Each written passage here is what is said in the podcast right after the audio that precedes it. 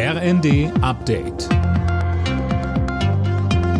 Stündlich neu. Auf den Punkt informiert.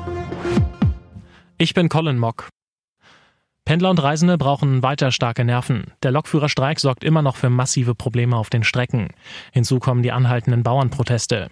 Am kommenden Montag wollen die Ampelfraktionschefs mit den Bauernverbänden ins Gespräch kommen, so SPD-Generalsekretär Kevin Kühnert im ZDF. Ich glaube nicht nur über die konkreten Maßnahmen rund um den Agrardiesel, sondern ganz grundsätzlich über die Frage, wie die Politik mit der Landwirtschaft in Deutschland umgeht. Denn da kommen ja auch sehr grundsätzliche mhm. Anwürfe zurück. Die Politik habe den ländlichen Raum nicht im Blick. Ich glaube, das stimmt so nicht. Aber darüber muss ja jetzt gesprochen werden. Mit deutlichen Worten reagiert Kanzler Scholz auf das Geheimtreffen von AfD-Politikern und Rechtsextremisten. Das ist ein Fall für den Verfassungsschutz und die Justiz, schrieb er bei X.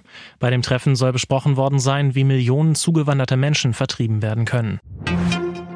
Homöopathie macht als Kassenleistung keinen Sinn. Das hat Gesundheitsminister Lauterbach gesagt.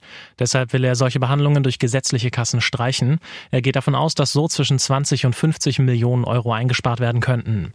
Lauterbach betonte, die Krankenkassen sollten nicht Krankenkassenleistungen bezahlen, die medizinisch nichts bringen. Wissenschaft ist die Grundlage unserer Handlung. Es kann keine vernünftige Politik geben, die die Wissenschaft ignoriert und das haben wir im Bereich der Homöopathie haben wir das bisher gemacht.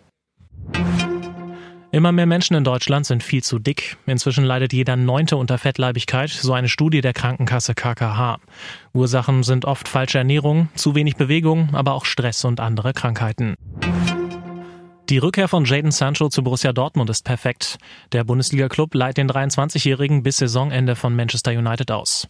Dorthin war Sancho 2021 für 85 Millionen Euro gewechselt, hatte sich aber nie richtig durchsetzen können. Alle Nachrichten auf rnd.de